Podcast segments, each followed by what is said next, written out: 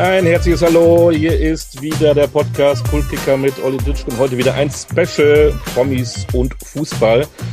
Und wenn man äh, über die Frau, die wir heute als Gast haben, recherchiert, dann schlägt man die Hände über den Kopf, denn sie hat so viel bisher in ihrem Leben gemacht und macht es auch gegenwärtig, dass ich das gar nicht alles vorstellen will. Ich sage einfach ihren Namen und jeder kennt sie. Hallo, Shari Reeves. Huh. Hallo, Olli. Ich bin noch Hallo, Shari gestellt hast, weil ähm, das ist auch nicht relevant, nicht wirklich. Ach, das sagen immer alle, das mache ich bei Schauspielern auch immer so. Ähm, sag mal am besten die wichtigsten Filme, die du gemacht hast, weil ich will da nichts vergessen und dann sagen, nein, ist doch alles nicht wichtig. Ja, weißt du warum? Weil man das so häufig hört. Und irgendwann denkt man, das weiß doch jetzt jeder. Und wenn man es nicht weiß, gibt es immer noch Wikipedia oder die. Genau. genau. Ähm, eigentlich kennt dich ja ganz Deutschland durch 16 Jahre Wissen macht A mit Sicherheit ganz Deutschland, die Kleinen und die Großen. Ja. Wie oft hattet ihr Fußballthemen? Ähm, so erschreckenderweise eigentlich nicht so häufig. Wir haben, oh. das ist sehr, sehr lange her. Da haben wir mal was mit den Mädels vom FFC Frankfurt gemacht. Da habe ich selber auch mal gespielt. Ähm, da hat Steffi Jones noch gespielt, Birgit Prinz, Nia Künzer. Und da haben wir, glaube ich, irgendwas zum Thema Abseits gemacht und noch andere Dinge halt erklärt, so Fußballbegriffe. Und ich weiß, dass Ralf auch irgendwann auch noch mal was gemacht hat. Der durfte dann den Fußballfilm machen als Fußballer. und ja, der habe ich mal A-Jugend FCK gespielt, soweit ich das weiß. Bin aber nicht ganz sicher. Es ist ein bisschen ja, ja. gefährliches Halbwissen. Ja, ich, du, ich habe keine Ahnung, ob er das mir hat auch mal zugeguckt, gesagt, nie erzählt. Also von daher weißt du mehr als ich. Ja, ich weiß noch nicht, ob das verbrieft ist. Ja, vielleicht hat er auch noch mal zugeguckt. Äh, keine Ahnung. Hm. Kann sein. Würde ich jetzt eher sagen, so wie ich ihn kenne. Er ist jetzt nicht eine Sportskanone. Ich glaube, er hat ähm, BMX äh, ist er gefahren, Rad. Das, das weiß ich noch. Da ist er damals noch mit angekommen, als ich ihn das erste Mal begegnet bin, so und äh, ganz offiziell. Aber ansonsten, ich weiß es nicht. Kann ja sein. Also er ist auf jeden Fall kein ähm, sehr gelernter Fußballer, sagen wir es mal so. Das soll auch nicht unser Thema heute sein, Shari. Wir reden über Fußball, wir reden über deine Beziehung zum Fußball? Welche Bedeutung hat Fußball für dich? Ähm, für mich ist das im Grunde genommen eine sehr gute soziale Stütze gewesen, als ich jung war. Ich bin rechtsrheinisch aufgewachsen. Mein erster Verein war SC Borussia Kalk. Und das war natürlich schon auch eine Gegend, wo es ein bisschen schwierig war, auch aufzuwachsen. Und ich hatte das große Glück zum damaligen Zeitpunkt, dass wir sehr talentierte Spielerinnen hatten und eine sehr eingeschworene Gemeinschaft waren, noch sehr erfolgreich waren. Wir haben einige Male den Rheinland-Pokal gewonnen. Ich durfte fortan auch in der U16 mittrainieren und in der U19 unter Gero Bisans und Tina Teune, damals noch Tina Teune-Meyer. Das heißt, für mich war das wie eben schon angesprochen, eine wirklich sehr stabile soziale Stütze, weil ich auch so ein bisschen familiäres Chaos hatte zu Hause, was auch einige andere Spielerinnen natürlich auch hatten. Ähm, ich meine, man hat ja nicht umsonst in einer solchen Gegend damals gewohnt und gelebt. Und von daher war das für mich in gewisser Weise auch ein Auffangnetz. Das heißt, immer wenn es mir nicht gut ging, habe ich dann mit den Jungs gekickt auf dem Spielplatz draußen, auf dem sandigen Spielplatz und wenn mich dann heutzutage Leute fragen, wie gut warst du denn, dann sage ich immer ganz einfach, ich bin nie ins Tor gewählt worden, sondern in der Regel immer spätestens als Zweite. Oder zweites. Ja. Jetzt warst du viel zu schnell, ähm, aber egal. Ähm, du hast ja schon fast deine Fußballkarriere eben kurz mal ja. durchlaufen lassen. Macht aber gar nichts. Aber du hast ja eben Stichwort Wikipedia gesagt, da, da steht ja auch, dass du ähm, 5627 andere Sportarten kannst. Softball, Eishockey, Snowboard, Inlineskating, genau. Ballett, Modern Jazz, du läufst äh, fast täglich einen Marathon. Ähm, nicht mehr. Das ist schon etwas länger her, ehrlich gesagt. Aber äh, warum gerade damals als kleine Shari Reeves in Kalk in Köln, äh, warum damals Fußball? Also ich habe ja auch Tennis gespielt zum damaligen Zeitpunkt, was übrigens sehr viele Fußball, äh, Fußballer und Fußballerinnen gemacht haben vorher oder während ihrer Zeit als Fußball gespielt haben. Äh, tatsächlich war es für mich ein Sport, wo mir immer klar war, ich würde gerne was in der Mannschaft machen, also als Teamsportart. Und ich bin zum Fußball gekommen, weil zum einen meine Schwester schon in dem Verein war und zum anderen, weil wir uns regelmäßig direkt quasi unten vor der Haustüre mit mehreren Kindern immer mal wieder getroffen, haben sonntags auf dem harten, steinigen Parkplatz. Da haben wir mal gegeneinander gespielt, sehr regelmäßig und wie eben auch schon angesprochen, auf dem sandigen Spielplatz. Das war dann meistens so nach der Schule direkt, also Tasche in die Ecke geknallt und sofort runter auf den Spielplatz Fußball kicken. Das heißt, ich bin eine ehemalige Straßenkickerin, was es ja heutzutage so in der Art gar nicht mehr gibt. Mhm. Und mir ist es echt in die Wiege gelegt worden. Und manchmal frage ich mich, wie kann das eigentlich sein? Weil da, wo meine Eltern herkommen, ist es dann eher so das Marathonland. Also meine Mutter ist aus Tansania ursprünglich, mein Vater kam aus Kenia. Äh, und dann habe ich mal so ein bisschen recherchiert und festgestellt, dass meine Mutter vom Stamme der Chagas ist. Also in Tansania gibt es ja über 240 oder weitaus über 240 Stammesarten. Und die Chagas sind äh, ein ehemaliges Bantu-Volk, was aus Kamerun stammt.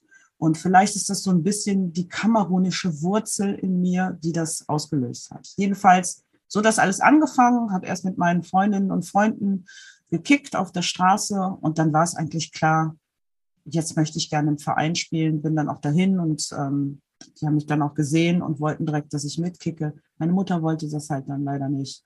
Hm. Ähm, dann bin ich immer heimlich dahin gegangen und dann hat es auch ganz gut funktioniert. Wie kam das im Freundeskreis damals so an, dass die kleine Shari äh, Fußball gespielt hat? Ja, mein Freundeskreis war ja eigentlich, ich würde mal sagen, zu 98, irgendwas Prozent äh, aus Sportlerinnen und Sportlern. Also das waren ja alles Leute, die selber Sport getrieben haben und denen war das egal. Ich würde jetzt eher sagen, ich war auf der Solinenschule, ein Mädchengymnasium zum damaligen Zeitpunkt. Da war es natürlich schon alles andere als super positiv, Fußball zu spielen. Bei den Nonnen kam das auch nicht so schick an, weil es ja klar war, du spielst in kurzen Hosen und zeigst mhm. sehr viel Bein. Und du ja. tust dann natürlich auch nackt, was man ja so macht, unter vielen Mädels. Und äh, wie gesagt, da kam das jetzt nicht so prickelnd an. Das war natürlich noch eine ganz andere Zeit. Aber so im Freundeskreis bei mir, das fanden die Leute super. Meine Schwester war mein größter Fan. Die ist auch immer gekommen, hat sich sehr viele Spiele angeschaut. Meine Mutter war mein äh, kleinster Fan, ich fand das richtig kacke, dass ich das gemacht habe. Und hat sich nie Spiele angeschaut. Überlege gerade, Stichwort Kleidung, äh, außer im Wintersport hat man doch immer eigentlich leichtere Kleidung an, oder? Auch, ähm, ja, natürlich. Springreiten, weiß ich nicht, aber sonst äh, ja. Leichtathletik, Handball. Aber es war jetzt nur die, für die Nonnen. Also, ja, ja, eben. Was haben die ja, Sport gemacht, die Nonnen? Weiß ich nicht. Billard ja, also sagen wir mal so, beim Sport war das, ich war ja auch im Internat als Kind und später noch, beim Sport war das egal.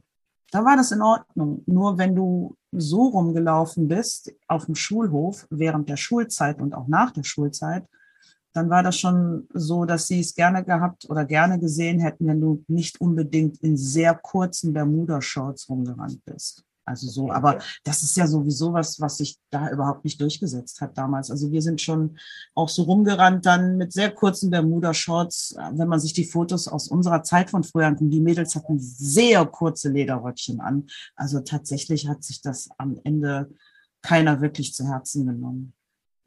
Willkommen im Mode-Podcast. Nein, wir reden weiter über Fußball. Ähm, was waren denn deine ersten Starts? Hattest du äh, auch Fußballer, Fußballerinnen im Zimmer hängen? War da irgendwie was? Oder du, nee. oder weil die, weil die Mutter dagegen war, hast du lieber die Beatles aufgehangen oder die Stones? Nee, also ohne mich jetzt selbst zu verherrlichen, aber ich war mir selbst immer das größte Vorbild, weil ich mir gesagt habe, ich kann mich nur an mir selber messen und nicht an anderen. Und natürlich kann man jetzt sagen, ja, aber du musst doch irgendwen toll gefunden haben. Natürlich hat man Fußballer oder Fußballerinnen toll gefunden. Zu dem Zeitpunkt gab es ja fast ausschließlich nur Fußballer, erfolgreiche. Ähm, und auch in anderen sportlichen Bereichen gab es sehr viele. Ich glaube, das einzige, tatsächlich, es gibt noch ein einziges Poster aus der Bravo, was ich mir mal äh, aufgehängt habe zum damaligen Zeitpunkt, ein bisschen später es war das von äh, Bo Diddley.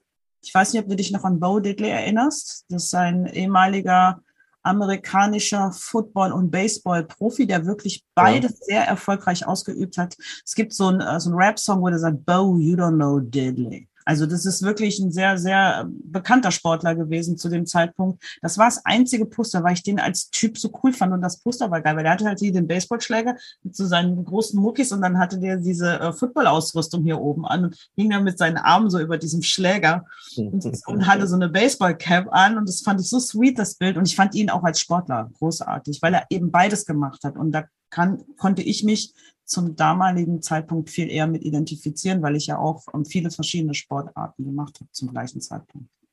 Wenn du schon keine äh, Spieler oder Spielerinnen im, als Poster hängen hattest, warst du denn ähm, Sympathisant vom FC? Bist du mal zum ersten FC Köln gelaufen oder auch das alles? Ja, das ist ganz einfach.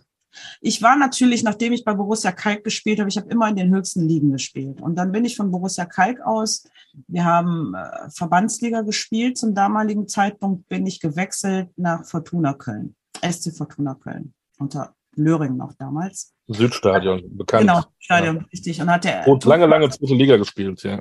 Richtig. Toni Baffo hat ja damals auch da gespielt. Das war ja so, der war wie mein großer Bruder, hat auch immer aufgepasst auf mich. Und, ähm, und bei Fortuna habe ich dann Regionalliga gespielt, also wieder eine Liga höher. Und dann war es so, dass ich natürlich Fortuna-Fan war. Ich war immer Fortuna Köln-Fan, immer, immer, immer, weil das war ja auch mein erster Kölner Verein sozusagen, einer von den großen Vereinen, wo ich gespielt habe. Ja, und dann bin ich dann ja irgendwann mal äh, von da aus in die Bundesliga gewechselt zum SC 07 Bad Neuner. Also vielmehr bin ich damals mit denen auch in die Bundesliga aufgestiegen und war immer noch Fortuna-Fan und habe dann in der Voreifel gelebt, sehr, sehr lange Jahre, bin dann zum FFC Frankfurt, und war immer noch Fortuna-Fan und fand den FC gut, aber ich war eigentlich immer noch so ein bisschen Fortuna-Fan. Und ganz früher, als ich jung war, war ich zwar nicht Viktoria-Fan, aber da war es schon so, die Rheinseite gehörte Viktoria Köln und da ist man dann auch schon mal hingegangen, aber ich war jetzt kein, kein großer Viktoria-Fan. Und als ich dann zurückgezogen bin nach Köln, das äh, war so zu dem Zeitpunkt, als ich dann meine Karri Fußballkarriere auch offiziell beendet hatte beim FFC Frankfurt, bin ich nach Köln zurückgezogen und nicht zurück in die Voreifel.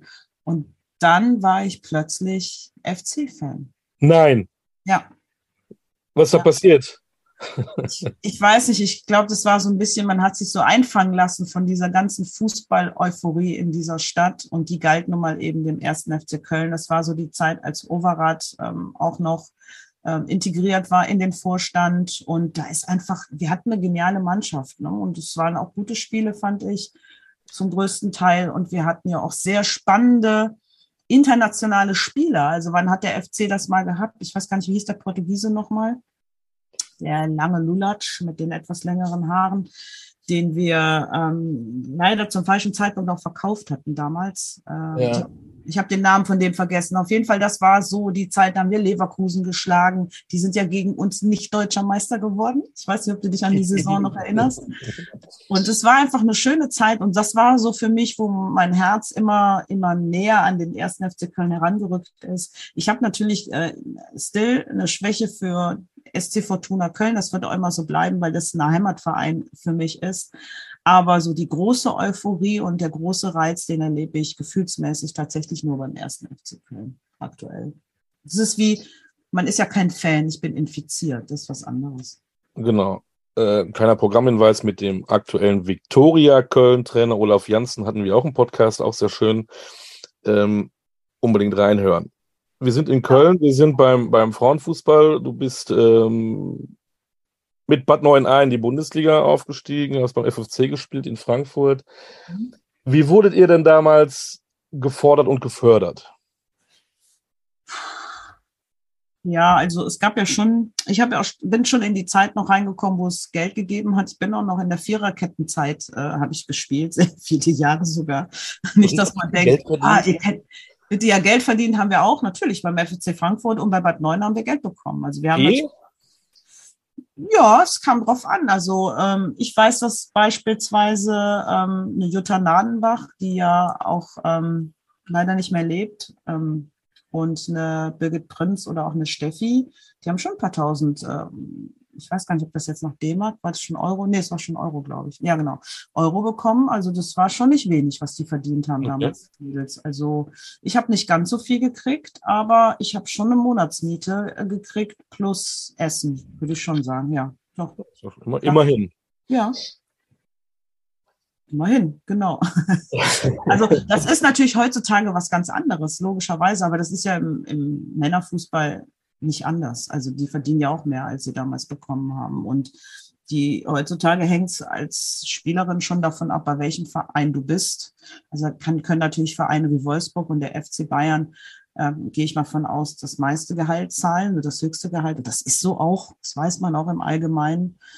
Und äh, andere Vereine können da nicht ganz so viel bezahlen. Der FC ist jetzt im Moment gerade aktuell auch dabei, bei den Frauen extrem aufzurüsten, was ich gut und wichtig finde. Ähm, die wollen ja auch, so wie ich das verstanden habe, in der Männerabteilung so ein bisschen mehr nochmal auf den Nachwuchs schielen. Ja, also wirklich auch so ein bisschen die Talentschmiede der Zukunft werden, so wie das ja auch äh, Mainz und Freiburg und ähnliche Vereine machen.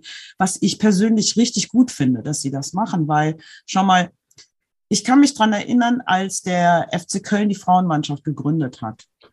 Und dann gab es natürlich sehr viele Spielerinnen, die nicht so ganz genau wussten, wohin mit sich.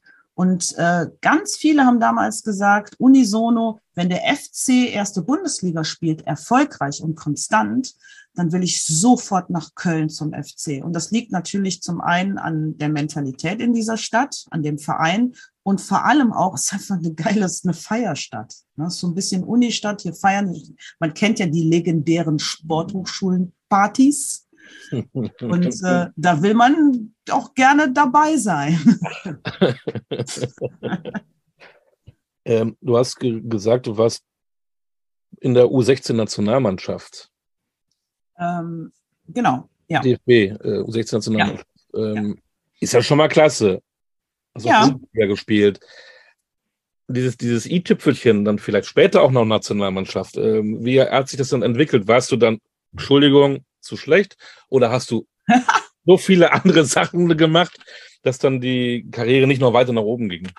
Die ist ja schon cool, ich, um Gottes Willen. Ja. Jetzt nicht, also nicht abschalten und sagen, nee, du, du beleidigst mich ja nur. Nein, nein, nein, ich, ich habe da schon Respekt vor. Aber Nee, da, das auch weitergehen können, ne? Du verstehst mich, also, nicht falsch. Äh, zwei Dinge sind hier entscheidend. Ich glaube, ähm, wichtig ist immer, dass man versucht, einen äh, Spieler oder eine Spielerin nicht im Verhältnis zu einem anderen oder zu einer anderen Spielerin zu setzen. Was bedeutet, man kann ja nicht sagen, man ist schlechter, sondern man müsste ja eigentlich eher sagen, ähm, man schafft es nicht, weil es andere gibt, die in dem Moment eine bessere Leistung abrufen können als du selbst. Weil du spielst ja nicht Bundesliga, weil du schlecht bist, sondern du spielst ja Bundesliga, weil du natürlich auch eine gute Spielerin bist ähm, ohne da jetzt eine Korrektur anzustrengen, ne? nicht falsch verstehen, aber sondern es geht immer darum, du hast halt am Ende des Tages 30 Leute da stehen und du musst eine Entscheidung treffen. Und die Entscheidung, die man trifft als Trainer oder Trainerin, ist nicht immer unbedingt jene, wo es äh, letzten Endes darum geht, äh, die sind so viel besser und die sind so viel schlechter, sondern vielleicht macht die Person in dem Moment auch eine bessere mannschaftsdienliche Stimmung so, was ja 2004 bei uns in Deutschland mit der Nationalmannschaft auch nichts anderes war. Also ich habe mich lange mal mit einem guten Freund Jens Nowotny unterhalten und der hat mir ganz klar gesagt, natürlich hat der ein oder andere auf der Bank gesessen, weil man wusste, der sagt nichts. So. Und äh, das hat auch ein Stück weit damit zu tun. Was, was ich damit sagen will, ist eben, ähm, auch ein Trainer oder eine Trainerin, die schauen schon auch darauf, wie setzt sich die Mannschaft letzten Endes zusammen, sodass die für mich im Kollektiv funktioniert und in der Lage ist, auch äh, einheitlich die Leistung entsprechend abzurufen. Ähm, von daher ist es für mich, war das das eine Ding, wo mir immer klar war, du kannst das schaffen, aber du musst immer damit rechnen, dass es Spielerinnen gibt, die in der Situation, auf der Position, auf der du spielst, vielleicht auch eher gefragter sind. Dann zweiter Punkt, der ganz entscheidend war, ich habe ja noch unter Gero Bisans trainiert und Gero Bisans hat mich extrem entmutigt, eigentlich damals schon nach äh, quasi nach dem ja nach dem zweiten Training, was wir hatten, weil wir sind ja dann immer ähm, ähm, abgerufen worden. Da war man ja da im Trainingslager für eine Woche ungefähr, meine ich, wäre das gewesen. Und dann hat Gero Bisans mich zur Seite genommen und hat ganz klar gesagt, naja, ich weiß gar nicht, was du hier willst. Und er hat es wirklich auch genauso gesagt, auch wenn andere das gerne beschützen wollen. Es war so. Und äh, bei einigen Spielerinnen war auch bekannt dafür, dass er gerne auch schon mal seine Meinung gesagt hat. Wenn du ähm, meinst, dass du das hier schaffst, dann kannst du es vergessen und du hast ja sowieso keinen deutschen Pass. Also hier wirst du sowieso nichts werden. Und das war für mich so entmutigend in der Situation. Da gehst du natürlich nicht zurück in deinen Verein und bist total happy und sagst, ja, ich habe es geschafft, weißt du so, ähm, und habe dann ein paar Mal mittrainieren und auch mal mitspielen dürfen, sondern du gehst zurück in deinen Verein. Und ich war für mich ein immer sehr aufgeräumtes junges Mädchen Und dann war auch klar, als ich dann die Einladung bekam, die kam dann aber über Tine, Tina Teunemeier zu dem damaligen Zeitpunkt, ähm, die dann auf Brauweiler trainierte. Und Tina hat immer sehr viel in mir gesehen. Ich glaube, was sie gesehen hat in mir war, ich war immer ein athletischer Typ. Ich war auch nie verletzt. Also alles an mir war, waren Muskeln. Das hatte, da war, waren keine Fleischportionen, sondern es war alles mus muskulös. Klar, hm, ich kam ja, komme ja auch ursprünglich oder genetisch aus einem muskulösen Land, ne, da wo man Muskeln hat. Und das, äh, und Tina hat sehr früh auf Athletik gesetzt. Und darum hat sie mich eingeladen, sie hat mich gesehen, sie wollte mich nach Brauweiler holen. Mein Verein damals hat das verhindert, leider. Was sehr schade ist, weil ich glaube, dass meine, meine Laufbahn eine ganz andere gewesen wäre. Mhm. Und ich hätte mich gerne von ihr fördern lassen, weil wir sind ja heute noch so, Tina und ich verstehen uns mega, mega richtig gut, haben viel miteinander zu tun hin und wieder. Ähm, ja, und dann war für mich aber eine Sache ziemlich klar. Ich bin zu meinem Trainer gegangen und gesagt, pass auf, Trainer, ich will da nicht mehr hin. Ich fühle mich da nicht wohl. Ich habe dem die Geschichte nie so erzählt, wie sie passiert ist. Aber ich habe gesagt, ich fühle mich da nicht wohl, ich möchte da nicht hin und ich werde da nicht gesehen. Und dann war das für mich auch, ähm, war das klar, dass äh, man unterhält sich ja dann auch mit Trainern. Das wissen die dann in dem Moment, ob eine Spielerin, ob sie das wert ist, dass man sie einlädt oder nicht wert ist. Und dann kommen natürlich auch andere nach und dann äh, schlüpft man irgendwann durch das Netz und dann war es das. Ja, aber das war für mich okay, weil mein Ziel war, Bundesliga zu spielen. Das habe ich erreicht. Deckel drauf. Peng. Aber nicht ein bisschen traurig, weil wenn du dann so erzählst und auch mit den äh, Anlagen, die du hattest, hättest du auch mehr erreichen können, oder? Ja, ich hätte auf jeden Fall mehr erreichen können. Ich bin da eigentlich gar nicht traurig drüber, weil ich bin mittlerweile sehr glücklich, weil heutzutage spiele ich den besten Fußball ever. Ich weiß, dass ich nicht mehr so viel rennen muss. Das ist völlig unnötig. Mit Auge. ja, genau, Auge. Und ich habe jetzt neulich dieses ähm, Abschiedsspiel mitspielen dürfen von Werner Hansch ja. auf Schalke. Und dann kam der Trainer von der Schalke Traditionsmannschaft vor dem Spiel. Ja, ich gucke mir das heute mal ein bisschen an, so wie du spielst. Und ähm, vielleicht ähm, laden wir dich ja demnächst dann auch mal ein, dann spielst du mal bei uns mit. Und Hans Sarpay und ich saßen die ganze Zeit auf der Bank, weil leider hat man für dieses Abschiedsspiel, es waren vier Mannschaften, für unsere Mannschaft waren 77 Spieler, Spielerinnen. Ein. 77. Als jemand. Ja, da kannte sich jemand, glaube ich, mit dem Sport nicht aus. ähm, und das war initiiert von unserer Mannschaft und das Ganze war initiiert von äh, Matthias, der ist so ein Schlagersänger und ich glaube, er kennt sich nicht so ganz. Icke Hüftgold. Äh, ja, richtig, genau. Der ist Distleister, glaube ich, genau. Genau, richtig. Er kennt sich nicht so ganz mit dem Metier aus, glaube ich. Und dann waren wir ganz viele und Hans und ich, wir saßen dann so auf der Bank, so die Afrikaner halt so, ne? Ja, und dann lass die nochmal spielen, ne? So, und dann gucken wir mal. Ja, wir gucken uns das mal von hier aus an. Das haben wir wirklich auch gemacht und ich bin dann für drei oder vier Minuten reingekommen. Wow. Ich hatte einen Pass, den habe wow. ich genial weitergeleitet. Natürlich. Und nach dem Spiel kam der Trainer von Schalke zu mir, wir laden dich ein. Alles richtig gemacht. Also, kein langes Harakiri mit dem Ball. Ich habe einfach nur geguckt, okay, du könntest jetzt mit dem Ball noch ein paar Schritte gehen, aber muss ich das? Nö. Und da bin ich halt ein paar Mal, was ich immer sehr gut konnte, das hat auch mein Zuschauer, beziehungsweise damals ein ehemaliger Trainer, wir haben Rheinland-Pokal um Rheinland-Pokal gespielt. Und wir hatten alle Spiele gewonnen. Und dann war Rheinland-Pokal und ähm, ich habe zum damaligen Zeitpunkt im Sturm gespielt. Das war auch der einzige Trainer, unter dem ich damals im Sturm spielte. Und draußen war irgendein Trainer von irgendeiner anderen Mannschaft, ähm, der sich das Spiel einfach nur angeschaut. Und nach dem Spiel hat er zu mir gesagt, weißt du, ich muss dir mal was sagen.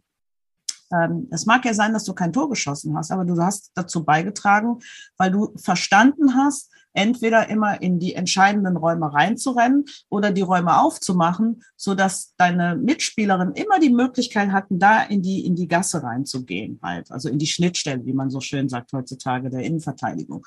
Und, äh, und das kann ich halt sehr gut. Ich kann ein Spiel super lesen. Ich habe früher mit meiner Mutter auch, ähm, ich sag mal schnell, Mühle, Dame und Schach gespielt. Also ich bin halt, ich bin halt hier Fußball sehr im Kopf und Fußball ähm, Straßenkickermäßig. Das ist eine gute Kombination und die hat zu dem Zeitpunkt, als ich Fußball gespielt habe, tatsächlich leider nicht richtig funktioniert, weil ich immer Druck hatte. Für mich war das eine, eine extrem hohe Belastung häufig. Ähm, manchmal habe ich Spiele gemacht, da war ich einfach wirklich genial. Das sage ich jetzt nicht von mir aus, das haben mir meine Mitspielerinnen gesagt. Die haben auch darum gekämpft, weil mein Trainer hat mich immer gerne als Jokerin auf die Bank gesetzt und die haben dafür gekämpft, dass ich spiele, weil sie wussten, dass sie mich einfach auch brauchen auf dem Platz. Ähm, Aber wie man eben so ist, dann gehst du zu der Nationalmannschaft, wirst eingeschüchtert, dann äh, bist du in der Schule unter Druck, wirst eingeschüchtert von Lehrern, weil es da nicht so klappt. Und eigentlich ist das äh, ist die Basis das Elternhaus, was sowieso nie richtig funktioniert hat. Und, mhm. und das alles zusammen ähm, hat mich letzten Endes dazu gebracht, heutzutage kann ich richtig gut Fußball spielen. Aber weißt du, Olli, das kennst du bestimmt auch. Das habe ich mit Hans auch. Hans und ich saßen da. Hans, ist das bei dir eigentlich auch so? Der so, was denn? Je älter man wird, desto größer wird der Platz. Also, ja, Mann, das stimmt, du hast recht, mir geht's genauso, oder? Stimmt, aber ja. definitiv, ja. Er wird immer größer. Man denkt, da bin ich mal rauf und runter gelaufen. Wahnsinn, ne? Ja. Wahnsinn. Die Hälfte schaffe ich ja noch gut, aber den ganzen Platz von ja, das stimmt. Eckfahne zu Eckfahne viel gelernt von den Nonnen, von den Trainern, die nicht so funktioniert haben. Du hast aber auch nur eine C-Lizenz gemacht äh, als, als Trainerin. Warum nicht mehr?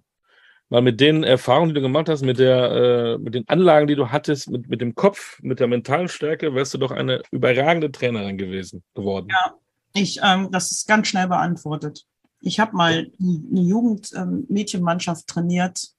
Das war total schön. Die waren elf. Und dann habe ich eins für mich ganz schnell gemerkt ich kann das nur bis zum maximal 13. Lebensjahr, weil sobald die Pubertät anfängt, ist bei mir Ende. Ganz einfach. Das kann ich nicht. Das ist mir zu viel Shishi hier, Instagram, Duckface. Das ist nicht mein Ding. Ich finde es schön, dass die Jugend ihr eigenes Thema hat. Alles großartig. Aber das wär, ist mir zu anstrengend. Ich würde auch nie Lehrerin, ich wollte nie Lehrerin werden, weil ich mich als Schülerin sehr gut gekannt habe. Sehr gut. ja. Äh, Nachfragen in anderen Podcasts. Ja. Hier beim Fußball. Ähm, du hast aber Fußball war immer noch ein Thema. Dann hast du ein, ein Buch geschrieben, 2011. Mhm. Da stand extra ein Frauenfußballbuch. Äh, aber Männer dürfen das auch lesen. Ne? Eine, für, eine für alle, alle für eine.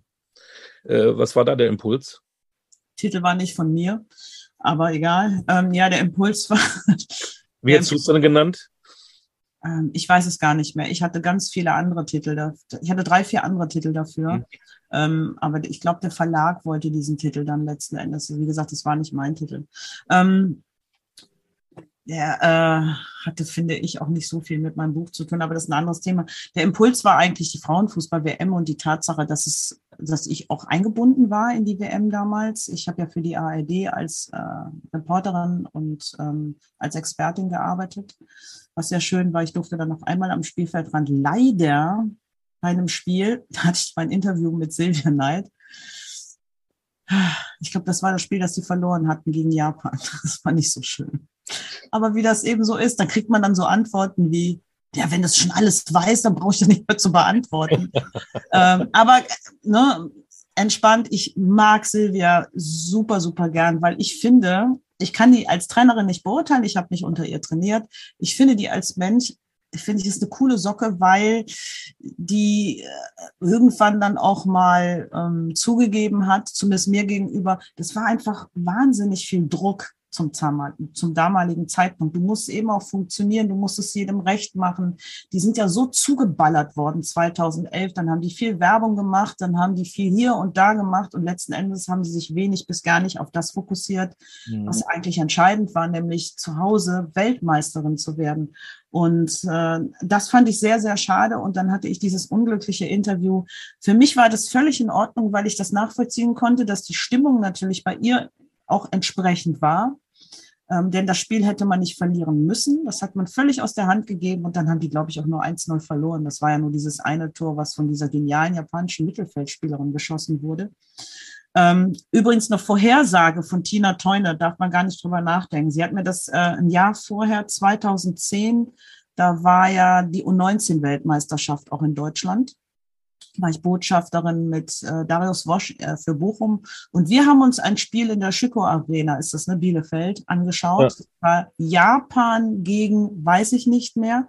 Und ich sitze und ich finde ich liebe es, mit Tina Teune Spiele zu gucken, weil sie ist in der Lage, Zweikampfsituationen und andere Situationen auf dem Fußballplatz aus mehreren Perspektiven zu beschreiben. Und es ist alles, es hört sich alles sehr schlau an und man versteht es auch sofort. Sie kann das sehr gut, weil sie es unfassbar gut lesen kann. Und dann hat sie sich dieses Spiel angeschaut und hat zu mir gesagt, Shari, Ich sage dir zwei Sachen. In 27 Jahren, keine Ahnung, wie sie auf die Zeit kommen, aber egal, wird der afrikanische Fußballkontinent uns fußballerisch komplett überrannt haben, weil die haben heute schon die besseren Spieler, die haben halt nicht das gute Konstrukt und dieser Verband und das Geld, was nicht ankommt und so weiter und nicht die guten Trainer etc. pp.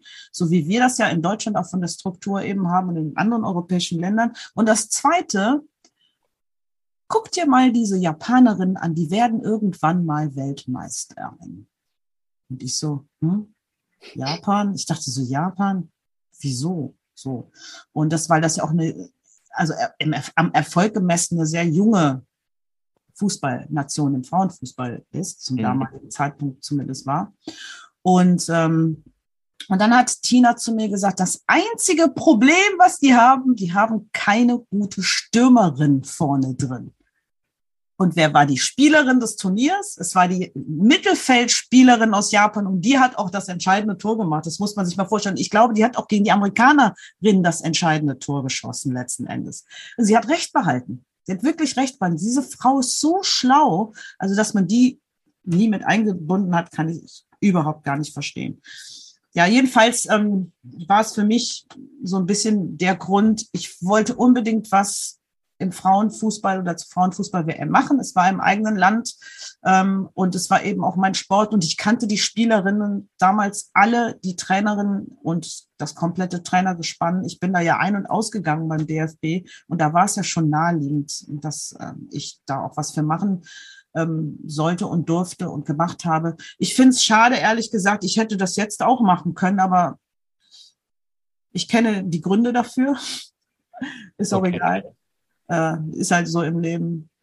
Ähm, ich weiß nicht. Vielleicht muss man den entscheidenden Leuten da die Hand reichen. Ich drück's mal so aus. Okay, lass mal mal so stehen. Ja. Äh, wenn du Kölnerin bist, warum bist du dann Botschafterin in Bochum gewesen? Ähm, ich meine, wir hatten kein Spiel in Köln. Ja, aber oh mein Gott, Affinität zu Bochum oder war einfach Schari? Nein, das, nein, es war keine, nein, es war einfach keine Spielstätte, ganz einfach. Bochum war eine. Bochum war eine und dann ist Bochum die nächste Stadt zu Köln. Und die andere übrigens war Mönchengladbach. Und äh, da hatte, ja, da hatte sich aber schon jemand draufgestürzt. Das war mein großes Glück, nämlich Dunja Halali. Deswegen ja. kam ich da jetzt auch nicht in Zwiespalt. Und da war, ähm, es war einfach keine Köln, war keine Spielstätte. Ich glaube, es war nur. Sowieso nicht so, ne? Nee, und es war nur, ähm, es so. war Trainings, es war Trainingsbereich. Die haben hier trainiert, das weiß ich noch, aber die haben hier nicht gespielt. Sonst klar wäre ich Kölner Botschafterin gewesen. Ähm, ein Sprung zehn Jahre später bist du Protagonistin eines sehr erfolgreichen Films, Schwarze Adler. Den habe ich leider nicht gesehen, aber meine Familie hat ihn gesehen und war mhm. völlig begeistert und meinte, den musst du dir unbedingt angucken. Ähm, zwei Sätze für die, die den nicht gesehen haben. Worum geht's da und wie war dann für dich persönlich im Nachhinein, im Nachgang die Resonanz darauf? Also Schwarzer Adler ist ein Film, wo es nicht um Fußball in erster Linie geht, sondern es geht um den sozialen Umgang unterschiedlicher Fußballerinnen und Fußballer in einer Zeit, wo es mitunter schwierig war, mit der Hautfarbe auf dem Platz zu stehen, was sich aber leider bis zum heutigen Zeitpunkt durchgesetzt hat und wie man ja sieht, aktuell wieder ähm, sehr spezieller wird. Ähm, was war die andere Frage nochmal? Äh, die Resonanz, es gab noch eine andere Frage. Resonanz, ja, genau. Die Resonanz persönlich, jetzt gar nicht, ja, toll, Preis ja. und super ja. Film, sondern. Nee, du, ich, aber es ist ja persönlich, wenn mich Leute anschreiben, finde mhm. ich. Also ich habe sehr viele persönlichen, äh, persönliche E-Mails bekommen von Leuten, die es gesehen haben und ähm, die natürlich direkt gesagt haben, wie furchtbar, das wussten wir alles nicht und wir sind sehr berührt und finden das großartig, dass ihr überhaupt darüber gesprochen habt, mal so ganz öffentlich und ähm, meine persönliche Resonanz ist, es war einfach an der Zeit, das mal zu machen. Und mir ist es nicht ausreichend, dass die UEFA beispielsweise so tolle Kampagnenfilmchen macht. Die sind total nett, aber sie bewirken leider auf dem Fußballplatz gar nichts. Und da muss man einfach, finde ich, auch von Seiten der UEFA, der FIFA und des DFBs und wie alle Fußballverbände dieser Welt auch immer heißen, da muss mehr getan werden. Und als letztes gerne nochmal hinzugefügt, jetzt stelle man sich doch mal vor, alle Fußballerinnen und Fußballer mit afrikanischem Hintergrund würden mal zu irgendeinem Spieltag, meinetwegen Samstag, wo alle Ligen dieser Welt dann spielen, nicht hingehen. Mhm. Laufen. Ne? Auch das ist verlogen, ähm, da wird immer viel gemeckert, aber wenn dann der äh, oder die Spielerin, der Spieler das entscheidende Tor seines Vereins macht und ich, dann jubeln sie ja doch alle und liegen sich in den Armen und dann spielt das eigentlich gar keine Rolle. Also für mich auch absolut verlogen. Ja, ist es auch, das stimmt. Ist es auch, aber auch das wollen wir nicht jetzt noch vertiefen. Aber schön, äh, dass du dabei warst und diesen Film werde ich mir auf jeden Fall noch angucken. Und Stichwort äh, Amazon Prime Video, wo der Film ja auch lief äh, und eben auch ähm, spät nachts äh, beim ZDF wo eh keiner mehr guckt. Ja, das haben sie schön gemacht. Ne? Das war ja während der Europameisterschaft, lief der Film im ZDF nach einem Spiel. Genau, ich erinnere mich daran. Ich weiß gar nicht mehr, war, glaube ich, Dänemark gegen, keine Ahnung. Und danach haben sie es erst gezeigt. Das ist sehr schade. Ich finde, das ist ein Film, wie einige andere auch, die auf jeden Fall in die Schule, ins Bildungssystem reingehören. Man sollte sich das unbedingt anschauen, weil dann kann man auch direkt das Thema Kolonialismus hinten anhängen und dann mal ein bisschen mehr Aufklärung und Analyse betreiben. Das würde ich persönlich sehr gerne fördern. Finde ich eine gute Idee. Besser als äh, 0.30 Uhr den Kulturauftrag abgehakt zu haben. Aber ja. auch das ist ein anderes ja. Thema. Ja. Und dann ähm, wirst du Field Reporterin in der Champions League der Männer. Ja, das habe ich gemacht. Ich habe mich total gefreut, als ich das gelesen habe. Dachte endlich mal jemand, der, ja, es tut mir leid, der mutig ist, weil es sind nicht immer die gleichen es ist ja so austauschbar, ah, die Rechte gehen jetzt dahin, dann schalt's, oh, ja. was, mal gucken, was die machen. Das sind ja die, die gleichen Leute. Ja, mit den gleichen äh, Attitudes, mit den gleichen Fragen, mit den gleichen. Sind immer noch die gleichen Leute oder wieder? Ich bin da nicht mehr dabei. Mein Vertrag lief dann aus. Oh, nach Jahr. Ich mhm. mache das nicht mehr. Und es ist jetzt tatsächlich, es ist, also es ist immer noch, und das ist das Traurige daran, es ist immer noch eine männerlastige, männerdominierte Welt die sich auch sehr durchsetzen mit ihren Ellbogen und wenig Weiblichkeit zulassen. Das war auch das Gefühl, was ich hatte, als ich äh, dort arbeiten durfte, was Wahnsinn war. Ich finde, mein schönstes Interview war das äh, Interview mit ähm, Thomas Müller. Das ging ja auch, ähm, ging ja auch ziemlich viral durch die Presse was auch super funktioniert hat. Natürlich haben die gewonnen. Auf der anderen Seite hatte man so das Gefühl, Moment, die habe ich doch irgendwo schon mal gesehen oder doch nicht. Und man merkt es so richtig. Und er hatte ja. Geburtstag und er hat ein Tor geschossen. Und das sind natürlich Sachen, die kamen dann zusammen. Ähm, dann hast du auch Interviews mit Marco Reus, ähm, der in einer solchen Situation alles andere als freundlich ist, wenn ich ihm dann sage, man hat das Gefühl gehabt, dass Dortmund überrannt wurde. Und es war ja so am Ende des Tages, sie, wo sie gelandet sind, nirgendwo, sie sind überrannt worden. Und es ist bitter, wenn so jemand äh, dich dann irgendwie, der guckt einen ja auch gar nicht an, wenn du mit dem redest. Der mhm. guckt wo ganz woanders hin. Und das finde ich schon despektierlich, diese Körpersprache. Das und machen viele und das finde ich auch. Ganz, auch. ganz brutal. Und sie müssen alle, all diese, und das machen Frauen nicht im Frauenfußball, das machen die Jungs natürlich in erster Linie, ganz viele, nicht alle, aber ganz viele, sie sollten langsamer verstehen, die Medien ja, es stimmt, es werden viele Fragen gestellt, die immer, sich immer wiederholen. Auf der anderen Seite ist man ja auch stellvertretend für die Zuschauer und zu, also für die Zuschauer vor Ort. Und die würden vielleicht in dem Moment das gerne wissen wollen. Ich kann ja nichts fragen, was dem den Arsch pampert. Das geht ja dann weniger, ja. ja. Sondern ich muss ja versuchen, in dem Moment so einen schmalen Grad zu beschreiten, wo ich das frage, was mich interessiert und ich will ja wissen, was da los war. Ich weiß, wie das ist, wenn man auf dem Platz steht und man hat eine Übermannschaft vor sich, die ja vielleicht im normalen Alltag gar keine Übermannschaft ist. Aber in der Situation zu dem Zeitpunkt war Ajax Amsterdam verdammt nochmal richtig gut. Die haben alles abgeräumt in der Gruppenphase. Und da finde ich, da kann man als Spieler sich dann auch mal hinstellen und sagen, okay, wir haben wir Scheiße gebaut heute. Heute war nicht unser Tag. Wir haben also, ich meine, das war ja ein Kantersieg.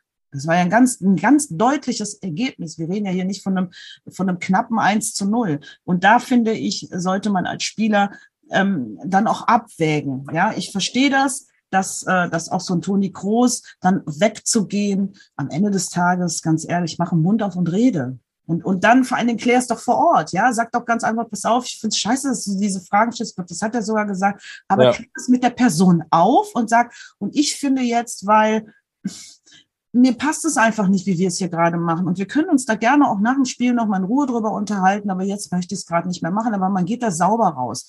Und dann hast du in Deutschland direkt schon wieder so ein Zwiespalt. Die einen sind für, die anderen sind dagegen. Ich weiß gar nicht, was das soll. Das ist eine Unart. So was macht man nicht. Man macht es auch im normalen Alltag nicht. Man lässt einfach jemanden nicht so im Regen stehen und geht, geht und peng. Und alle sagen, ja, aber der Toni hat doch recht. Wo hat er denn recht gehabt? Er hat vielleicht inhaltlich recht gehabt, aber man verhält sich so nicht. Also moralisch hat er auf gar keinen Fall recht gehabt. Das geht so nicht. Bin ich, bin ich bei dir. Äh, genau, im Alltag möchte ich auch nicht, dass wenn ich mit einem rede, dass er auf einmal abhaut, auch wenn man eine verschiedene Meinung hat. Das macht man nicht. Das ist äh, respektlos. Sehe seh ich ähnlich wie du. Trotzdem sehe ich es aber auch aus, aus der Sicht, ähm, aus unserer Sicht, ich habe ja auch mal Field Reporter gemacht. Ja. Ähm, das, was ich nicht verstehe, ist tatsächlich, ich will dieses Beispiel mit Nils Kames gar nicht nehmen, aber wenn du mal echt mal bewusst dir Interviews anguckst nach dem Spiel, es geht fast immer auch sehr oft in der ersten oder spätestens in der zweiten Frage ins Negative. Dann hat jemand 3-0 gewonnen und trotzdem heißt es ja, aber zwischen der 45. und 65. Minute war ja schon knapp, da ja, waren wir ja schon dran. Da bin ich, Olli. Da Hallo, der hat doch erstmal gewonnen. Feier mhm. den doch erstmal, ja. Geh doch da mal. bin ich auch bei dir. Ich finde, da bin ich 100% bei dir. Und dann feiern die dich ja auch mit. Ne? Die, die, man darf die dann hochleben lassen. Und ich bin auch bei dir. Man sollte dann auch nichts. Das lässt man so im Raum stehen und gut ist. So, ja. das ist ja bei, bei, bei Müller auch gemacht. Da kam nichts Negatives. Ich habe den einfach, deswegen hat der auch gelacht die ganze Zeit. Der ist fröhlich da weggegangen, war alles super. Aber wenn du ein Spiel hast, was wirklich schlecht ist, ich habe so vorsichtig und es war natürlich ja. und es war eine redaktionelle Ansage. Ich persönlich hätte die Frage ganz anders gestellt. Es war eine redaktionelle Ansage und in dem Moment folge ich dem, was die Redaktion mir übers Ohr sagt. Das ist ganz einfach. Ja, ja. okay. Weil dann dann kannst du hinterher für dich, ich kann mir dann immer noch sagen, gut, ich habe eine Frage gestellt, die nicht meine war, aber ich sollte sie fragen. Also habe ich sie gefragt. Ja. Aber dennoch, ähm, du hast vollkommen recht. Ich, das ist aber so eine Haltung in Deutschland, so eine grundsätzliche Haltung. Und irgendwie sind wir alle so ein bisschen in dieser Spirale drin. Ähm, und da muss man versuchen, sich von zu befreien. Da bin ich 100 Prozent bei dir. Absolut. Ich finde das immer, wir reden viel zu viel negativ. Ähm, ja, ja, absolut. Absolut. Nach einem Champions League-Sieg äh, den Gegner groß zu machen, finde ich nicht in Ordnung. Da macht man fünf Fragen einfach alles geil. Ey, ja, genau, genau, ja, absolut. mal die Champions League gewonnen, du bist der Größte ähm, nach Beckenbauer oder mit Beckenbauer. Ist doch scheißegal, da brauche ich keine Analyse. Ja, oder du stellst dem Spieler einfach die Frage, was willst du jetzt dazu noch sagen? Das kannst du ja auch machen. Dann bist du fein raus. Dann sagst ja, du, ja, genau. oder, oder, oder machst du es dann umgekehrt, sagst du, ey, Ihr habt heute einen geilen Torwart gehabt. Ähm, ja, oder so, ja. Der Torwart alles gehalten. Was gibt er dem heute? Hast du so eine versteckte Analyse drin? Ja, ja richtig, Aber genau. Ja, deswegen kann ich es verstehen, dass dann der andere Kollege äh, säuerlich ist, der auch emotional war, weil er seine Familie da gesehen hat. Und das muss man dann auch spüren. Aber weggehen ist natürlich gar kein. Aber da, da fiel mir noch die Frage an. Ich habe immer, ähm, während wenn ich an einer, an einer Seitenlinie stand und äh, wusste, ich muss nach dem Spiel Spieler interviewen, ich habe mir fast das ganze Spiel mir überlegt, wie kann ich denn mal anders fragen? Ja. Ging das auch so? Weil ich, ich ja, wollte mir auch so. so ja. ähm, was war der Schlüssel zum Sieg und äh, war das, ja, ja war, der, war der Elfer, die rote Karte, war das das Entscheidende? Irgendwie versuchen, anders, einen anderen Ansatz zu haben, ohne dass man aufs Ohr sagt, du musst ihn jetzt aber fragen, warum er so scheiße ist.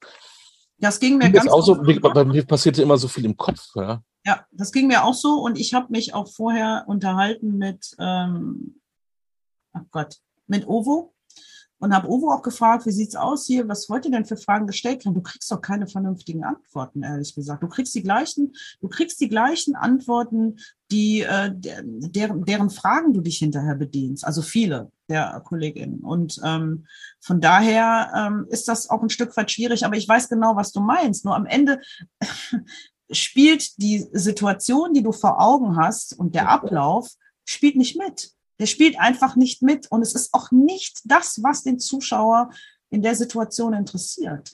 Das will er gar nicht wissen. Er will wissen, wenn eine Mannschaft, wenn, guck mal, du bist ein Fan vom BVB. Jetzt nur als Beispiel nochmal. Und der verliert 0 zu 6. Und der verliert so desaströs, nimmt die Zweikämpfe nicht an, kommt kein Ball an, nutzt die Torchancen nicht, die er hat, also die Möglichkeiten. Ähm, hinten ist irgendwie auch Sodom und Gomorra in der Abwehr. Also die Defense steht nicht vernünftig so. Und jetzt ist das Spiel vorbei und du stehst da. Was willst du denn sonst fragen anderes? Naja, ja, ja. das ist doch, gibt doch die da Situation. Kannst du fragen, was war denn heute mit euch los? Ja, ja es gibt die Situation. Eine Erklärung für dieses Desaster. Ja. Genau, hast eine Erklärung dafür, was ist da passiert? So. Und natürlich kann man äh, in der Situation sagen, hey, ne, irgendwie verloren, was ist? Und damit bin ich auch reingegangen. Ich bin mit der Frage auch reingegangen. Und zwar habe ich erstmal gesagt, 1-0 auf dem Fuß gehabt schade, dass es nicht funktioniert hat. Ne? Ich bin ja damit reingegangen. Ich habe ja eine mhm. positive Frage vorweggeschickt, um dann hinterher zu sagen, ja, aber dann hat man das Gefühl gehabt, Spiel total gedreht, ihr seid ein bisschen überrannt worden. Hat man zumindest, ich habe ja noch bewusst gesagt, das Gefühl gehabt. Ich habe nicht gesagt, dass es so, so war. war. Mhm. Und wer dann noch sensibel reagiert, entschuldige bitte, ich habe das einmal mit Mats Hummels auch gehabt und dann hörtest du vorher schon, und jetzt muss ich auch die Kollegen wirklich mal in Schutz nehmen, da hörtest du vorher schon, ah, jetzt haben wir wieder verloren, warum muss ich denn schon wieder dahin? Ja, ja. So, und er kam und sagte es, während er kam. Und dann stand er vor mir und dann habe ich gesagt, Mats, sorry, tut mir leid, dass ich dich jetzt fragen muss. Ich habe da auch sofort drauf reagiert. Ja. Das lasse ich dann auch nicht so stehen. Und er so hm, lächelte so, ja, hm, ja, so nach dem Motto war er nicht gemeint oder so, hm, ja, ist ja okay. So. Und, und das ist eben auch, man muss auch die andere Seite sehen und nicht immer nur die Seiten der Kollegen oder Kolleginnen, die in dem Moment vielleicht unangenehme Fragen stellen. Ich meine jetzt nicht das Interview mit Toni Groß als Beispiel und ich meine auch nicht das damals mit äh, Jonas Hector beim ersten FC Köln. Das war ja, ist ja auch sowas von in die Hose gegangen, dieses Interview. Ähm, sondern ich meine jetzt grundsätzlich äh, diese Interviews, die man eben führt. Ja? Und äh, es gibt immer zwei Seiten und dazwischen liegt die Wahrheit, wie es eben im Leben so ist. Und über allem steht der Respekt. Du machst deinen Job. Du hast vielleicht auch jetzt keine Lust, einen der 0 zu 6 einen auf den Arsch bekommen hat, zu fragen, ja. woran hat es hier liegen? Ja, und schon mal gar nicht äh, Marco Reus, den ich als Spieler unfassbar ja. schätze. Aber im Interview willst du nicht mit dem reden, weil er guckt dich partout nicht an. Das ist nicht nur despektierlich, sondern es ist so, es ist auch überheblich. Und das finde ich sehr schade, aber das ist ja auch seine Art zu spielen. Aber er ist ein genialer Fußballer und er hat das menschlich überhaupt nicht nötig, finde ich. Und ich kann nichts dafür, wenn die vorher arschlochmäßig zu ihm waren. Ich war zum ersten Mal mit ihm im Gespräch. Aber abgesehen davon. Kurz zurückspulen, äh, wie ja. überrascht warst du eigentlich, dass die dich angerufen haben, haben gesagt, ey Shari, wir wollen dich haben als, als Field Reporterin, auch als dann äh, Highlight-Moderatorin? Ja, also im Nachhinein äh, muss ich mir die Frage stellen, warum das überhaupt so war, weil ich wurde ja so ein bisschen geangelt mit den Worten, dass sie sich 100 Eigenschaften oder nee, stimmt nicht, sie haben sich 20 Eigenschaften zusammengeschrieben und haben ähm, da 100 Gesichter hintergetan und geguckt, wer passt zu diesen Eigenschaften und ich bin wohl auf Platz eins gelandet. Dann verstehe ich nicht so ganz, warum ich nach einem halben Jahr meinen Vertrag ausläufe. Ich hatte auch nur diesen Vertrag über diese Zeit ähm, und noch ein paar mehr Spiele dann, glaube ich. Aber dann war es ja auch klar, dass wir die deutschen Spiele nicht mehr machen, ne? weil es war ja auch, wir machen, also die waren ja, ja dann quasi auch alle raus. Das war relativ schnell klar nach der Gruppenphase. Und auf der anderen Seite, ja, weiß ich nicht, vielleicht ähm, hat es auch, auch noch funktioniert. Das wird sicherlich auch eine Eigenschaft gewesen sein. Ich bin halt äh, ein gutes Medienbeispiel für Diversity im deutschen Fernsehen und ein gutes Beispiel für, ich habe Fußball gespielt und ich verstehe mich auch im Fußball, äh, kenne ich mich gut aus. Und es geht gar nicht darum, taktisch inhaltlich brillant zu sein, sondern es geht viel mehr darum, grundsätzlich rein oberflächlich in der, in der Kompaktheit zu erkennen, was passiert da eigentlich auf dem Platz. Ja? Und ich muss nicht die Abseitsregel erklären. Das können ganz viele Fußballspieler und Spielerinnen auch nicht. Die Abseitsregel. Gibt's auch gar nicht, nein. Nee. Und von daher, und von daher ähm, ist es, äh, ist es für mich so ein, so ein Draufschauen gewesen. Und ich war natürlich extrem überrascht, als ich den Anruf bekam, weil ich habe wirklich erst gedacht, das habe ich auch schon häufiger erwähnt, die wollen mir ein Abo verkaufen, die von Amazon. Und letzten Endes war es nicht das Abo, sondern es war der Vertrag für die Champions League. Es war eine schöne Zeit, die ich sehr genossen habe. Bin in viele unterschiedliche Stadien gekommen. Ich durfte das Spiel in Camp Nou, Barca gegen Bayern machen und das Interview mit ähm, Thomas Müller. Das wird mir immer in besonderer Erinnerung natürlich bleiben. War ein Highlight für meine Karriere zumindest. Und im Nachhinein würde ich immer gerne wieder was mit Fußball machen, logischerweise. Aber das bestimme nicht ich. Und vielleicht ist man in Deutschland immer noch zu früh für Menschen wie mich. Who knows? Aber ja, aber ähm, du hast das Thema Frau angesprochen. Wenn ich dran denke, Sky hat es ja mal versucht, ein Montagsspiel der zweiten Liga, das waren ja dann nur, nur noch Frauen. Da wurden ja, da waren ja, ja die Männer beleidigt, die äh, fachlich kompetent waren und, und äh, Frauen davor gesetzt waren, denen man tatsächlich auch helfen musste. Aber Frauen im, im, im Sport sieht man ja auch häufig eigentlich. Aber du hast trotzdem das Gefühl im Nachgang, dass die gesagt haben, ach, weil du aus der Männerdomäne, Ja, da können wir noch nichts mit anfangen. Nee, das, nee, nee, nee, das, das wollte ich nicht damit sagen, sondern ich wollte damit sagen, dass du natürlich irgendwie, du bist ein Unternehmen, du hast die Rechte gekauft, du machst die Ausstrahlung für diverse Spiele. Und dann schaust du natürlich nach einer gewissen Halbzeit mal da drauf, hat das, was hat das eigentlich alles gebracht? Wo müssen wir was verändern? Wo müssen wir uns optimieren?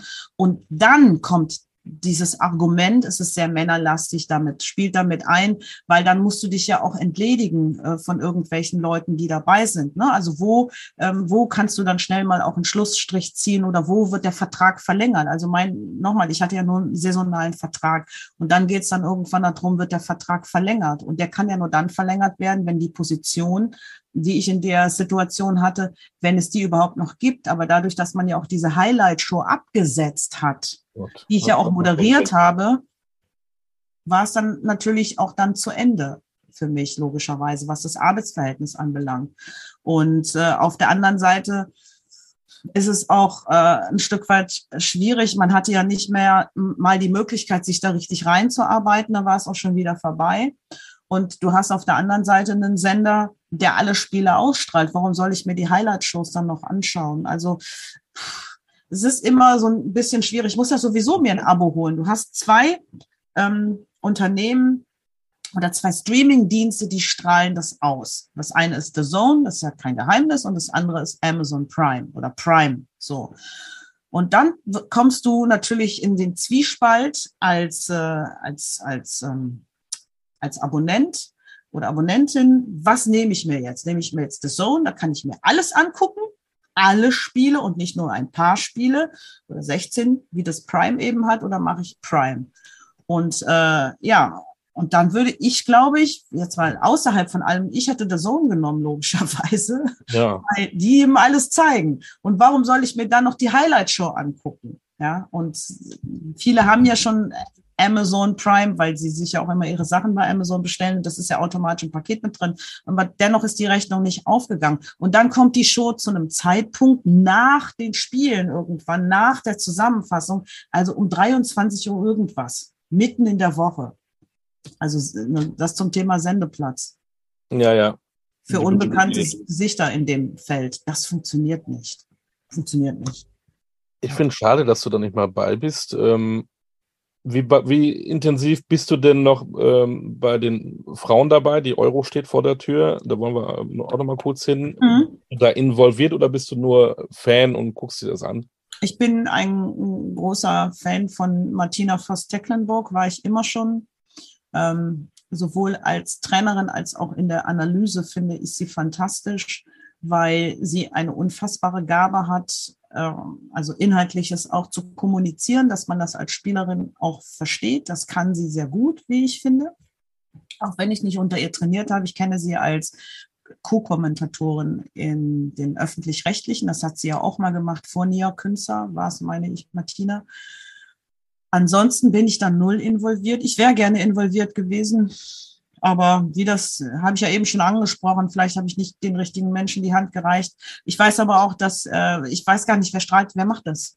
Welcher von den dritten Programmen macht es? äh, wird doch schon öffentlich-rechtlich sein, oder? Ja, das ja, aber welche, wer macht es? Macht es der ich WDR, sogar, NDR?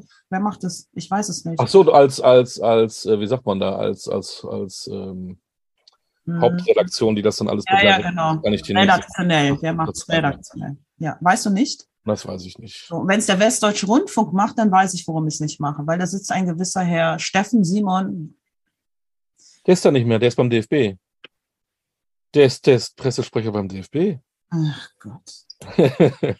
ja, gut, dann erklärt das. Vielleicht auch anderes, genau. Äh, kommen wir ja. lieber sofort. Ähm, am 8. Juli geht's los für die deutsche Mannschaft gegen Dänemark, dann am 12. gegen Spanien und dann nochmal gegen Finnland. Das klingt jetzt Spanien ja. sicherlich nicht, nicht unbedingt schwierig. Äh, die Skandinavierinnen sind ja auch. Was, warte mal, warte mal. Was ist das Spiel? Das, wer ist das? Wer macht das? Dänemark. Bitte? Dänemark. Deutschland, Dänemark. Hm. Okay. Hm. Hm. Ich finde es nicht so einfach. Ich finde, das ist kein einfacher Gegner. Stolperstein. Ist man gleich, wie man so schön sagt, ja. im Turnier. Da weiß man ja, gleich, wo der Hase hinläuft. Ja, das würde ich jetzt aber auch mal so sehen. Wer ist das nächste Spiel? Spanien? Spanien Vier Tage auch später. kein leichter Gegner für Deutschland. Null. Und dann kommen die, die Finninnen. Das schon eher. würde ich sagen. Finn, das wäre so ein Spiel gewesen, was ich mir als erstes Spiel gewünscht hätte. Ähm, aber weder Dänemark noch Spanien, also die Spanier, waren die nicht jetzt Barca, war doch in der, äh, in der Champions League im Endspiel gegen äh, Lyon. Richtig. Hast du dir dieses ominöse Tor angeguckt von der Französin? Das musst du dir angucken. 40, gelesen, ja, genau. 40 Meter aus dem Halbmittelfeld, linke Seite, wenn du aufs Tor zugehst. Unfassbar. Da macht die einen Schlenzer, als würde die gerade irgendwie PlayStation FIFA 22 spielen. Wirklich. Die erobert den Ball im, im, im, im Zweikampf und äh, geht wirklich, grätscht den ab, also ganz sauber, steht auf, guckt Richtung Tor und schlänzt den locker mal, also vielleicht sind es auch 30 Meter, ich kann das nicht so genau, von 30 Meter aus dem Halbmittelfeld schlänzt sie den in den rechten Winkel rein. Sowas habe ich im Frauenfußball noch nie gesehen, noch nie. Das war unglaublich. Aber um da nochmal ganz kurz auf Spanien zu kommen, Barcelona war im Endspiel der Champions League. Deswegen bitte nicht die Spanier unterschätzen. Also es spielen nicht nur ausländische Spielerinnen in der Mannschaft. Also, ähm, und es, das hat sich ja auch geändert. Ähm, Aha, aber hallo. Du damals dein Buch geschrieben hattest, 2011, da war ja die deutsche Mannschaft, ich will nicht sagen unschlagbar, aber viele, viele Erfolge. Doch, sie war eigentlich unschlagbar. Sie ist ja. sich selbst gescheitert. Mittlerweile ist es sehr, sehr viel enger geworden, ähm, hat auch was mit der, ja, mit der Bedeutung auch des Frauenfußballs zu tun. Ich habe das Gefühl, da tut sich ja sehr viel. Im einen, einerseits, äh, wenn man jetzt die, die, die Vereinsnamen sieht, ist es ja fast schon äh, transparent zu den bei den Männern, ne? Da spielt dann Olympique Lyon gegen FC Barcelona, da spielt dann Chelsea gegen Paris. Früher, ja, genau. hast du so schön gesagt, die guten Vereine in Deutschland, Bad Neuenahr, Grün-Weiß äh, Brauweiler, das, da hat sich schon einiges geändert, ne? Der, dieses Andocken an, an, an, die, an die großen Vereine. Ja, es hat eine Geldfrage. Ein Vorteil zu sein. Ja, ist halt eine Geldfrage. Ne? Also das ist natürlich so, dass Wolfsburg, Bayern, Jetzt der FC vielleicht auch noch, weil sie jetzt wirklich mal ein bisschen mehr auspacken wollen, wobei die natürlich ganz andere Probleme haben. Die haben jetzt auch gerade gut verkauft. Damit kann man schon ein paar Schulden tilgen, vermute ich mal. Aber ansonsten ähm, die anderen Vereine in den anderen Ländern, und da hast du was ganz Entscheidendes gesagt. 2011 war Deutschland nahezu unschlagbar. Da gab es natürlich die Alternative, war immer die USA, weil die USA haben den Fokus auf Olympia Gold und mittlerweile auch auf die Weltmeisterschaft. Das ist so deren Fokus. Darum ist es international sehr viel schwieriger, die Amerikanerinnen zu schlagen. Es ist immer schwierig, weil die sind immer ein Tor, ein Top-Garant für den Weltmeistertitel. Jetzt hast du aber die europäische, ähm, hast du europäische Nationen und die sind alle nachgerückt. England mit Arsenal damals, Liverpool und so weiter schon lange. Die hatten irgendwann mal damals sogar so ein Agreement, dass die Männer den Frauen, das hatten die in den Verträgen drin, schon Jahre her, zumindest eine Rückreise, eine Rückreise nach Hause ähm, zu der Familie, um irgendwann wiederzukommen, finanzieren mussten. Das mussten die übernehmen, als Paten sozusagen. Mhm. Und die Franzosen beispielsweise, äh, das ist Olympique Lyon, das ist äh, Paris Saint-Germain, die sind schon so, so, so lange dran. Die Französinnen waren auch die ersten, wie ich finde, das, äh, das, äh, das kannst du, Tina wird es dir auch bestätigen, bin ich mir ganz sicher, die es geschafft haben, auf dem Fußballplatz den gleichen, richtig guten, taktisch versierten Fußball zu spielen wie die Männer. Das waren die ersten, die das damals umgesetzt haben. Jahre her. Die Engländerinnen sind mittlerweile ganz dicht dran. Die Spanier sind ganz dicht dran. Die Italiener sind eigentlich schon ein bisschen länger dran. Die haben es nur nie wirklich richtig geschafft in den großen Meisterschaften, darüber hinaus sich zu festigen. Ähm, das sind halt die. Genau. Holländerin, Europameister geworden, zu Recht im eigenen Land. Und jetzt hast du genau das Gleiche wie bei den Männern. Die Brasilianerinnen wiederum, jetzt auch im Internationalen, bei Weltmeisterschaften, die sind nicht mehr so gut. Die waren auch ehrlich gesagt nicht gut. Mhm. Also das, die sind immer nur so hochgepusht worden, wahrscheinlich weil man die Männer kannte und sich gedacht, oh, die sind da auch super, da müssten die auch gut sein. Aber die sind halt alle so taktisch versiert mittlerweile, diese Frauennationen, das ist unfassbar. Und wer so ein bisschen da rückläufig ist, wer im Grunde genommen so die, die erste Nation war, die es richtig groß fett gemacht hat in Europa, waren die Schwedinnen. Das waren ja. die ersten. Und die sind jetzt mittlerweile wieder so ein bisschen rückläufig, was ich sehr schade finde. Ich meine, du erinnerst dich vielleicht noch an Umea oder Ümea, mhm. wie die werden, glaube ich, ausgesprochen, die waren sehr erfolgreich in der Champions League. Das hieß ja damals, glaube ich, noch Europa League, meine ich sogar. Und, äh, und das ist echt spannend, was sich da gerade getan hat. Das heißt, es ist nicht mehr nur noch Deutschland. Und Deutschland hat lange Zeit etwas sehr viel besser gemacht als alle anderen Nationen. Die hatten auf sämtlichen Positionen individuell eine Spielerin, die in der Lage war, einen Torabschluss zu machen und eben auch äh, der auch zum Tor geführt hat. Das hatten die anderen Nationen nicht. Die waren immer sehr spitz fokussiert auf eine Spielerin, spielt der den Ball, die macht das Tor da vorne. Und, und dann haben die den Fehler gemacht, dass äh, Deutschland immer noch ähm, sehr viel Eins gegen Eins gespielt hat, wo die anderen, und das war so diese, diese äh, Weltmeisterschaft, wo die Französinnen leider sehr früh ausgeschieden sind damals, wo die anderen schon so ein bisschen so dieses ganze Raumfeeling umgesetzt, ne? so in die Räume reinzuspielen und so. Da haben die Deutschen immer noch sehr viel Eins gegen Eins gemacht. Das ist denen leider letzten Endes auch zum Verhängnis geworden, weil die äh, Japanerinnen, die sind ja sehr wenig Körperkontakt. Ne? Mhm. Das ist so, so im asiatischen Fußball ja auch so eingebrandet. Und, äh, und das ist, das ist so nah zusammengerückt, dass man wirklich finde ich, nicht mehr unbedingt sagen kann, Deutschland holt jetzt einen EM-Titel oder Spanien holt jetzt einen EM-Titel oder Italien oder wer auch immer. Und das finde ich spannend und das erhoffe ich mir, ich weiß nicht, ob es so kommt, ich erhoffe mir, dass bei dieser Europameisterschaft, dass wir sehr diversen Frauenfußball sehen werden und dass es richtig Spaß machen wird, sich das anzugucken. Das Schöne ist ja, die spielen ja nicht dienstags um 13.30 Uhr, äh, wie sonst immer die Länderspiele ja, der genau. Frauen, genau. äh, sondern tatsächlich um 21 Uhr in der, in der Primetime. Das ist ja schon mal ganz gut und dann haben bestimmt auch viele Lust, hoffentlich das zu schauen. Ist ja auch Aber, die ähm, dritthöchste Einschaltquote nach der Formel 1 übrigens. Siehst du? Europameisterschaft oder auch Weltmeisterschaft Frauen, Nationalmannschaft ist so. Was glaubst du denn, was die, was die Deutschen da leisten können? Du sagst ja, ist alles enger geworden, haben eine gute Trainerin sicherlich auch einen guten Kader. Ich habe mal geguckt, es sind fünf, also sind da so, auch so Blöcke dabei, fünf von Eintracht Frankfurt dabei, acht aus Wolfsburg, sieben aus, aus, aus München. Mhm. Also ich glaube, dass ähm, es tut schon ein bisschen weh, das äh, zu sagen. Ich kann mir gut vorstellen, dass Deutschland dieses Jahr eigentlich in erster Linie über die Kompaktheit der Mannschaft äh, respektive über den Fleiß kommen muss. Sehr, sehr viel Fleiß, weil ich finde die auf den individuellen Positionen jetzt nicht so mega besetzt, sage ich ganz ehrlich. Also das, was ich mir angeschaut habe, ich weiß gar nicht, das letzte Länderspiel, haben sie das nicht sogar unentschieden gespielt oder sogar verloren? Haben die nicht gegen irgendwie Slowenien oder so? Haben die ja, das, das war vor kurzem, war ein Unentschieden, glaube ich, ja. Das war Slowenien, ne, oder? Ja, ja. Ja Slowenien. Oh, ja. Serbien ja, oder ist egal. Da, nee, das war nicht unentschieden, das haben sie verloren. Sie haben es verloren, es war kein Unentschieden. 2 zu 3 oder so haben sie es verloren. Ich weiß nicht mehr so genau. Sie mhm. haben es ganz sicher verloren. Und ich habe mir das mal angeguckt, das Spiel, um einfach mal zu schauen, das ist ja jetzt nicht kein, kein Über, Übergegner, so, ähm, wie das ja sehr häufig leider immer noch ist bei den osteuropäischen Mannschaften. Und, äh, und da habe ich halt gesehen, dass wir auf den individuellen Positionen nicht so gut, technisch nicht so gut besetzt sind, wie viele andere Nationen das sind, wie die Französinnen das sind, wie die Engländerinnen das sind, wie die Holländerinnen das streckenweise, sogar die Spanierinnen und auch die Italienerinnen das sind. Darum kann ich mir gut vorstellen, wir müssen halt schauen, dass wir sehr viel über den Fleiß kommen. Ähm, sie haben eine verdammt gute Trainerin, also da werden wir auf jeden Fall Europameisterin mit, wenn man nur nach der Trainerin geht. Aber das ist ja nur mein persönliches äh, Überzeugtsein.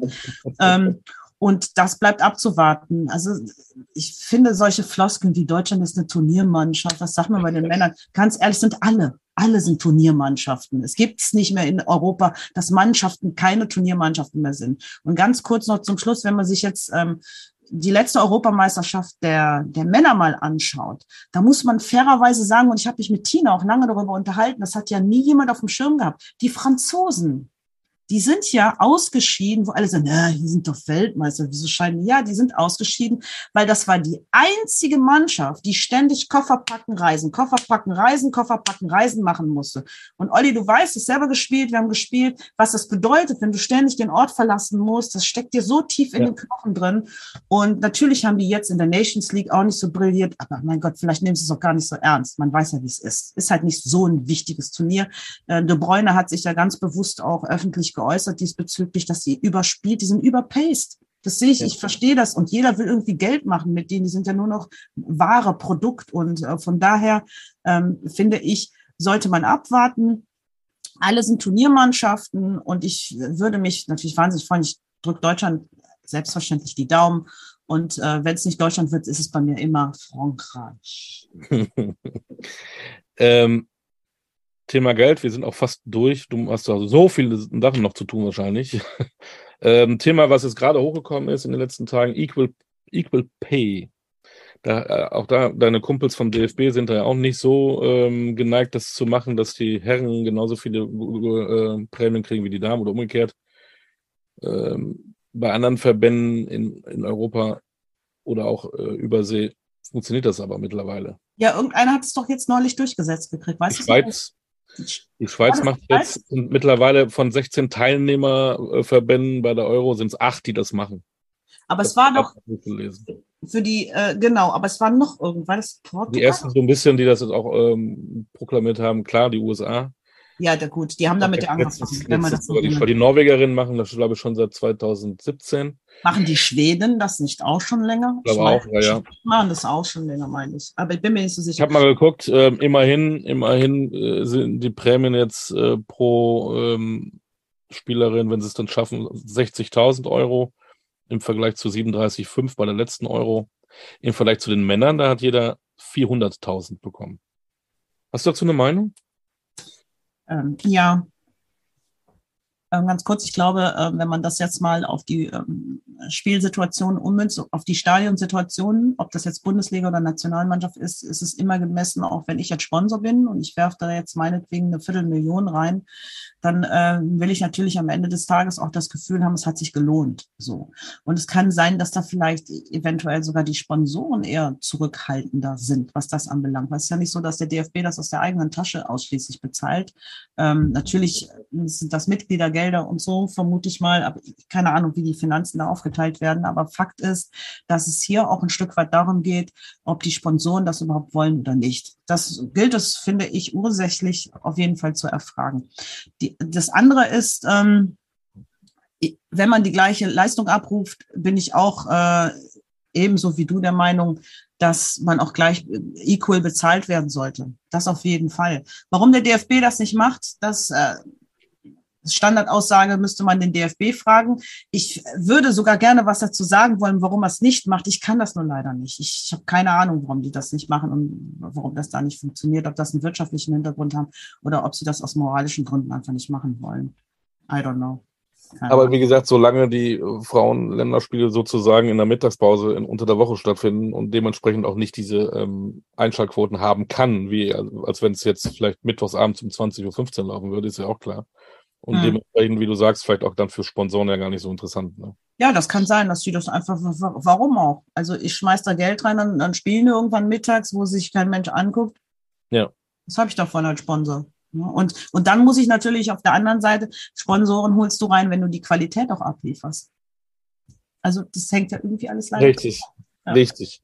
Ähm, zum Schluss, du hast Fotoassistentin gelernt und ähm, bist auch noch fleißige Fotografin. Ähm, welchen Fußballer, welche Fußballerin würdest du gerne mal im Fotoshooting haben?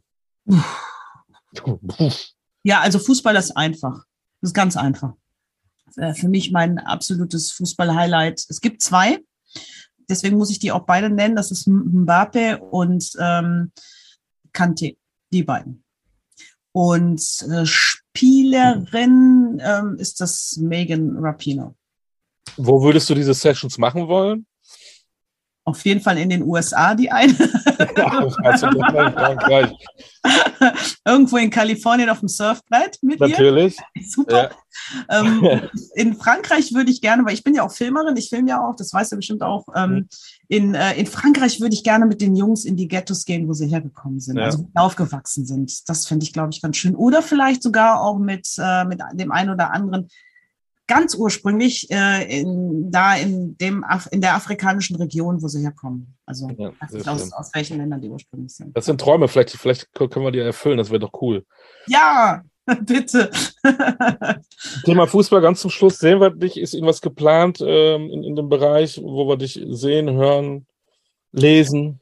Ja, ich überlege gerade ehrlich gesagt, ob ich zumindest zur Euro, zur Euro der Frauen jetzt einen Blog mache oder irgendwie ähm, zumindest ein kleines äh, YouTube-Ding. Äh, Schaue ich aber mal, weiß ich mir nicht. Aber das, das wäre so was, was ich, glaube ich, jetzt gerne vorhätte.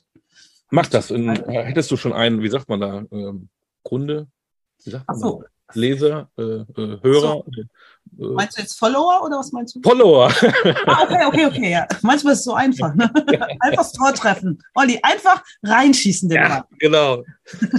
Wieder was dazugelernt. Ja. Shari, ich danke dir für deine Zeit. Hat so viel Spaß danke gemacht. Ja, mir äh, auch. Vielen Dank, Olli. Ich könnte noch ein, zwei, drei, vier, fünf Stunden mit dir quatschen. Vielleicht machen wir mal eine Folge zwei nach der Euro. Ja. Wieder gucken, was im deutschen Fußball so passiert, ob bei, bei den Frauen oder Männern. Mhm. Ähm, viel Erfolg bei deinen Projekten. Thank Und you. Dir auch. Bleib auf jeden Fall gesund, ja. Mache ich. Danke dir. Bis dann. Das war Shari Reeves. Dankeschön im Podcast Kulkicker Spezial Promis und Fußball. Wir hören uns wieder. Ciao, sagt ciao, Olli. Ciao. Ciao.